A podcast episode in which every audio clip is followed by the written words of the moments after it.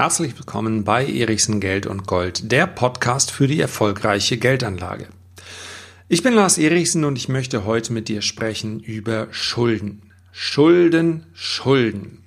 Die Staatsschulden in der ganzen Welt explodieren. Die Wirtschaft mag momentan noch ganz gut laufen, aber wir brauchen immer mehr Geld, um diese Wirtschaft auch am Laufen zu halten.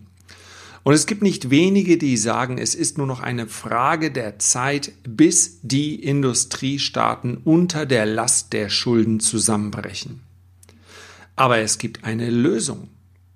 Sogar eine relativ einfache Lösung für dieses Schuldenproblem. Das wiederum beinhaltet ein klitzekleines Problem für dich.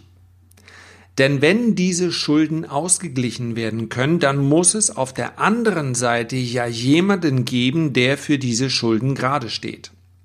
Und in der Lösung, die genau jetzt in vielen Fachkreisen besprochen und diskutiert wird, wirst du derjenige sein, der diese Schulden bezahlt. Wie also gelingt der Ausstieg aus der Schuldenkrise? Wer ist es, der dafür am Ende die Zeche bezahlt? Und wie kann ich mich dagegen schützen? Hörst dir an in diesem Podcast. Wir schauen gleich auf die Schulden. Denn es kommt auf die Schulden an, die der Staat hat. Das ist etwas ganz anderes, als wenn du Schulden bei einer Bank hast beispielsweise weil du dir ein Haus gekauft hast oder ein Auto.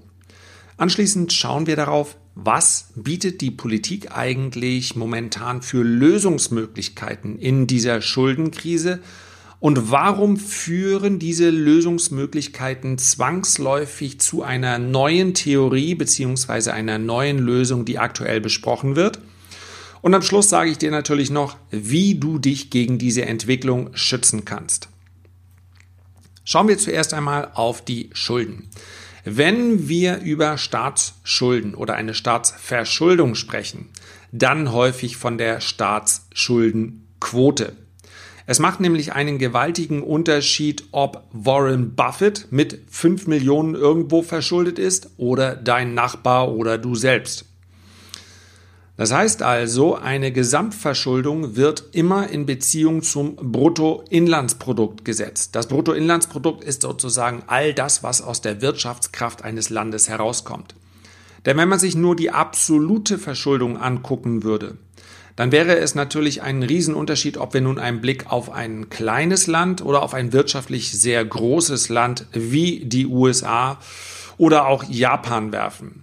Das heißt also, anhand der Staatsschuldenquote lässt sich sehr schön vergleichen, wie steht es eigentlich in den einzelnen Ländern. Und wenn du bisher noch nie auf diese Liste geguckt hast, also du kannst dir anzeigen lassen, meistens sind es Daten, die in etwa ein Jahr alt sind, weil halt die Statistikämter etwas langsamer arbeiten, ja, dann wirst du ganz erstaunt sein beim ersten Blick auf diese Liste, wer dort auftaucht. auftaucht. So, wir haben jetzt, wenn ich mal Deutschland haben wir aktuell so im Mittelfeld auf dem 57. Platz. Ja, das ist ja auch eine Liste, wo man nicht unbedingt ganz oben erscheinen möchte, denn wer ganz oben ist, der hat die höchste Staatsschuldenquote, ist also relativ betrachtet auch am höchsten verschuldet. Ganz unten auf der Liste, ich äh, gehe mal dahin, da finden sich Länder momentan wie Hongkong oder Brunei Dort finden sich allerdings auch Länder wie Russland.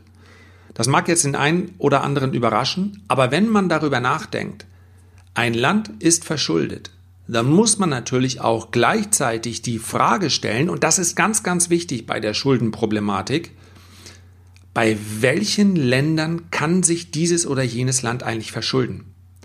Und wenn wir ein gewaltiges Land wie Russland haben, welches aber gegenüber den USA und auch weiten Teilen Europas gegenüber eher isoliert dasteht. Das heißt also, weder in Europa noch in den USA werden in großem Stil russische Staatsanleihen gekauft, dann heißt das, Russland ist auch deshalb so weit unten, weil sich Russland gar nicht höher verschulden kann.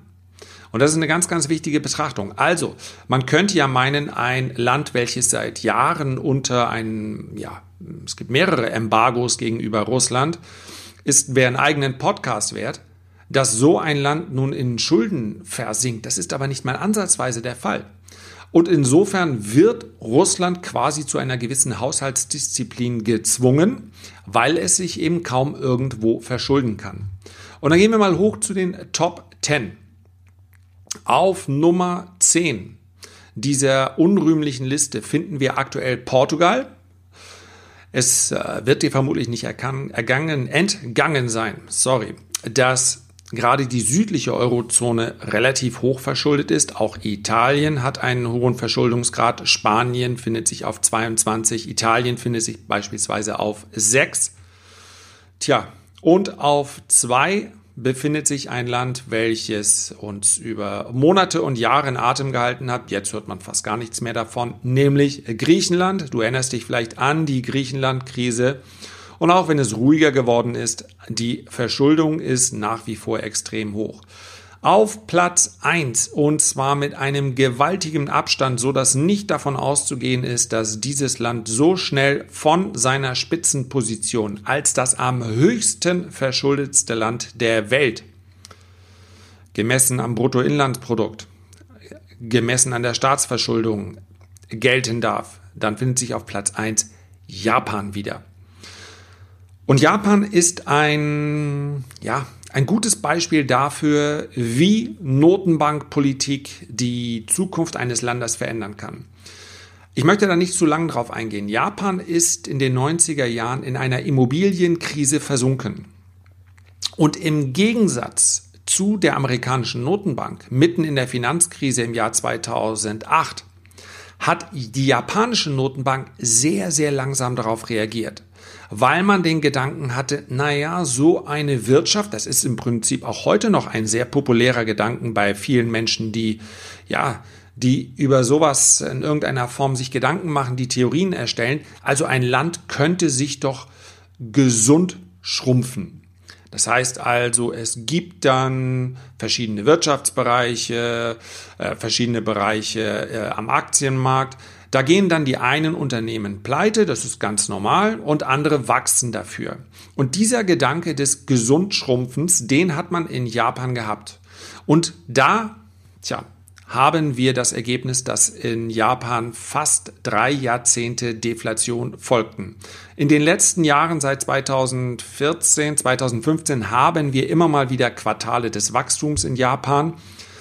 Aber bei Japan kommt dazu noch hinzu, im Übrigen vergleichbar mit Deutschland, dass die demografische Entwicklung sehr schwach ist. Das heißt also, es kommen sehr wenig junge Menschen nach. Es gibt immer mehr alte Menschen, die dementsprechend auch durch das Rentensystem, welches einigermaßen vergleichbar ist mit dem deutschen, versorgt werden müssen. Und die Belastungen daraus, die ergeben sich natürlich für den Staat. Japan ist also hoch verschuldet. Warum ist Japan für mich in der Theorie so interessant? Weil es durchaus sein kann, dass Japan also das erste Land sein wird, welches besondere Maßnahmen ergreifen muss. Du musst dir das mal vorstellen, Japan ist der größte Aktionär Japans. Japan ist der größte Anleiheinhaber Japans. Das heißt also, rund die Hälfte aller Staatsanleihen kauft die japanische Notenbank selbst. Ein Viertel des Aktienmarktes befindet sich in der Hand der japanischen Notenbank. Das ist natürlich ein ungesundes Verhältnis. Und aus meiner Sicht ist der einzige Grund, dass in Japan die Dinge momentan noch relativ normal verlaufen, dass der Rest der Welt sich weiterdreht. Gäbe es also nicht mehr die Möglichkeit für ein, und hier besteht wieder eine Parallele zu Deutschland, seinen gesamten Export in die Welt aufrechtzuerhalten. Japan ist eine sehr exportorientierte Wirtschaft. Ja, wenn also im Rest der Welt die Wirtschaft weiterläuft, dann kann selbst ein Land, welches ja, mit einem Bein am Abgrund steht oder vielleicht sogar schon im Abgrund taumelt, weiter existieren und in einer ganz normalen Art und Weise weiter existieren. Das heißt also, es gibt weder Revolten, ja, du hast es vielleicht mitbekommen, in Frankreich gehen sie auf die Straße, weil ihnen die Rente nicht reicht, weil ihnen die Sozialversicherungsleistungen nicht reichen und, und, und. In Japan geht keiner auf, der, auf die Straße. Das mag auch daran liegen, dass es ein, ein ganz, ganz anderer Kulturkreis ist. Aber in Japan laufen die Dinge relativ geregelt, weil eben der Export aufrechterhalten werden kann. Dennoch ist die Staatsverschuldung etwas, was genau dann, wenn die Welt mal in eine Krise, ja, um das, das, der Begriff Weltwirtschaftskrise klingt dann immer so nach Untergang. Aber wir haben per Definition bereits dann eine Krise, wenn beispielsweise in den USA und Europa gleichzeitig mal für ein, zwei Quartale eine Rezession entstehen sollte. Das ist ja viel wahrscheinlicher, als immer gleich den Zusammenbruch eines Systems anzunehmen. Aber für Japan hätte das selbstverständlich dramatische Folgen. Und deswegen ja, machen sich Ökonomen in der ganzen Welt Gedanken darüber, wie kommen wir überhaupt aus dieser Schuldenkrise raus. Und Japan ist, wie gesagt, deshalb so interessant, weil es möglicherweise die Nation, die große Industrienation sein wird, die als erste auf die Instrumente der sogenannten Modern Money Theory zugreifen wird oder wird müssen. Diese Grundzüge der Modern Money Theory, die man nun auch noch unterschiedlich definieren kann, die tragen alle den gleichen Charakter. Es ist nicht ganz einfach, das in kurzen Sätzen zu erklären, aber ich versuche es mal.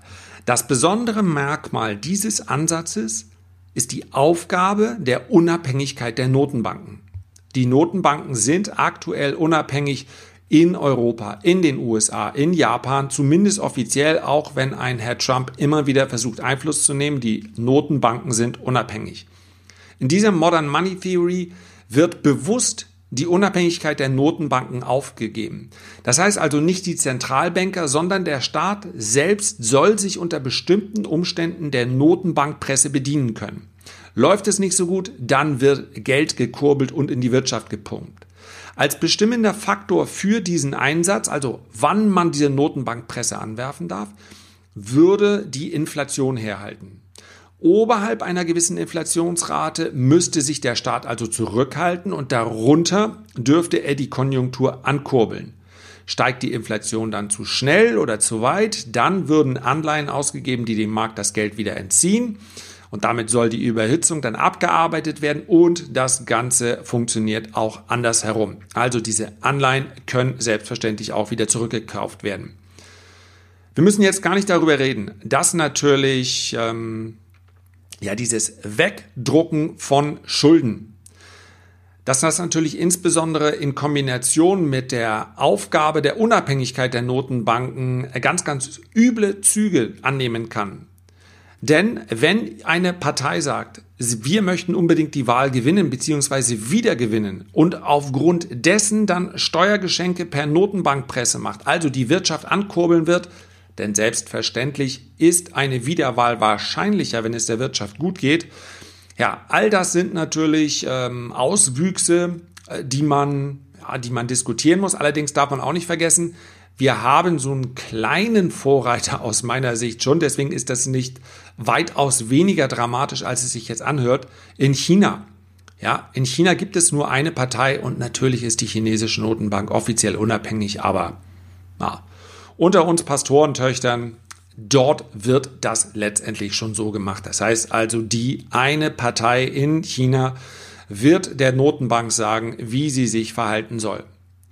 Und diese Theorien, die hier diskutiert werden, die tauchen in letzter Zeit in immer mehr Artikeln auf. Und das ist aus meiner Sicht durchaus, ja, insofern spannend zu entwickeln, als dass das am Anfang dann häufig dazu führt, dass es erstmal Widersprüche gibt und ähm, insbesondere auch, dass die äh, Polit Politik des Alltags natürlich sagt, nein, solche Ideen haben wir nicht. Aber wenn erstmal so etwas ausgesprochen steht als Lösung, dann wird es häufig genau dann, wenn man von den sogenannten Sachzwängen überrollt wird. Wenn also wirklich dann eine Wirtschaft in die Rezession abgleitet, dann werden solche Ideen sehr schnell wieder hervorgehoben Und dann wird vielleicht doch diskutiert, ob es äh, nicht so gehen muss. Und seien wir mal ehrlich, all das, was wir an Quantitative Easing, das nennt man also die, den Vorgang, wenn Notenbanken beginnen am Markt aufzukaufen, Anleihen oder wie im Fall Japan auch Aktien, all das haben wir ja schon gesehen. Insofern ist diese Modern Money Theory, also diese moderne Geldmarkttheorie, so neu auch wieder nicht. Der einzige Unterschied ist, die Politik darf jetzt die Hand heben und sagen, los geht's, schmeiß die Presse im Keller an, wir brauchen einfach mehr Geld in der Wirtschaft. Und das funktioniert. Dadurch können sich Staaten entschulden. Man muss nur ganz klar aussprechen, und das wird vermutlich von der Politik so schnell nicht formuliert werden, es gibt natürlich jemanden, der am Ende bezahlen muss. Denn was passiert durch ein, hohe, ein hohes Maß an äh, Geldstrom, also an äh, immer neuem Kapital, welches in den Markt strömt? Inflation. Darum geht es. Geld wird weggedruckt, wird inflationiert, wird immer weniger wert. Das heißt also, wenn ein Staat beispielsweise, wir nehmen jetzt mal irgendeine Zahl, wir nehmen irgendeinen kleinen Inselstaat, dessen Verschuldung nur in Anführungszeichen 100 Milliarden beträgt, wenn dieser Staat dafür sorgt, dass das Geld so viel weniger wird, dass zwangsläufig in einer hohen Inflation natürlich auch die Steuereinnahmen steigen. Die äh, Steuereinnahmen zum einen durch die Arbeitnehmer, zum anderen auch durch die Mehrwertsteuer, ja, dann sind eben 100 Milliarden nachher gar nicht mehr so viel wert. In einer Hyperinflation geschieht so etwas ja im Wochentakt. So, und einer bezahlt dafür. Einer muss immer die Zeche bezahlen. Das gilt. Ja, das bist du. Das ist der Geldsparer, der also Vermögen in Form von Bargeld irgendwo liegen hat. Denn dieses Bargeld verliert in so einem Szenario rapide an Wert. Bei einer Inflationsrate von 2%, das ist die aktuelle Zielrate der EZB, der äh, Europäischen Zentralbank, da dauert es etwa 20 Jahre und dann wird die Kaufkraft rund 40 Prozent abnehmen. So, das ist schon recht grob, muss man sich mal vorstellen. Ich habe 100.000 liegen, heute ist die Kaufkraft 100.000, in 20 Jahren beginnt meine Rente und dann kann ich da nur noch im Gegenwert von 60.000 einkaufen. Wenn aber die Inflation auf 4, 5, 6, 7 Prozent, Entschuldigung, Prozent steigt oder wie in den 80er Jahren auf 9 Prozent, dann geht das sehr viel schneller. Dann habe ich in fünf, sechs Jahren nur noch die Hälfte der Kaufkraft. Und das ist so entscheidend. Und ich habe gesagt, wir kommen ganz kurz darauf zu sprechen, was macht denn die Politik eigentlich? Der Plan der Politik ist immer der gleiche. Wir kurbeln die Wirtschaft an. Wenn wir die Wirtschaft ankurbeln, dann hat der Arbeitnehmer höhere Löhne, er kann mehr konsumieren, was wiederum die Wirtschaft ankurbelt und sowohl Arbeitnehmer als auch Unternehmen zahlen höhere Steuern und wir können unsere Schulden abtragen. So, der Plan wird uns so seit Jahrzehnten verkauft, funktioniert selbstverständlich so seit Jahrzehnten nicht. Dennoch gibt es aber auch klare Profiteure, nämlich viele Unternehmen. Und es gibt sogar Unternehmen, die unmittelbar davon profitieren, wenn der Staat wieder mal das nächste Programm dieser Art auflegt.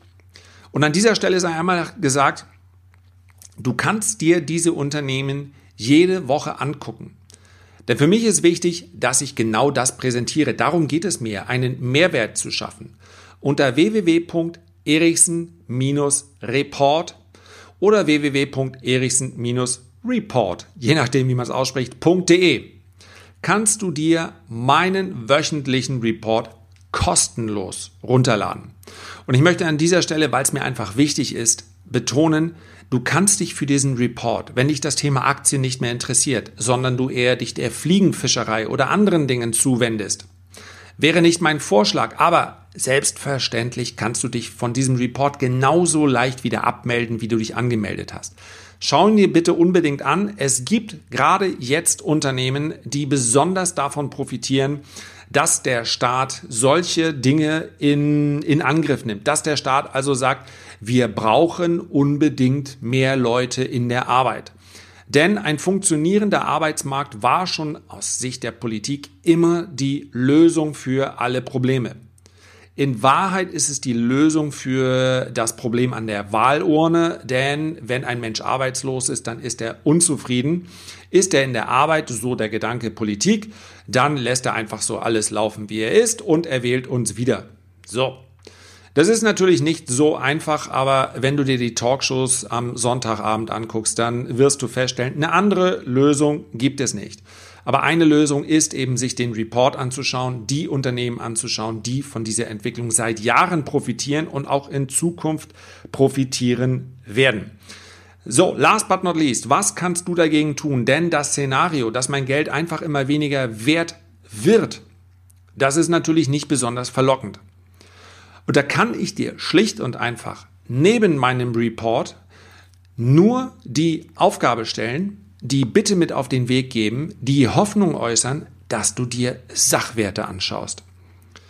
Und Sachwerte sind in erster Linie Unternehmensbeteiligung, Aktien.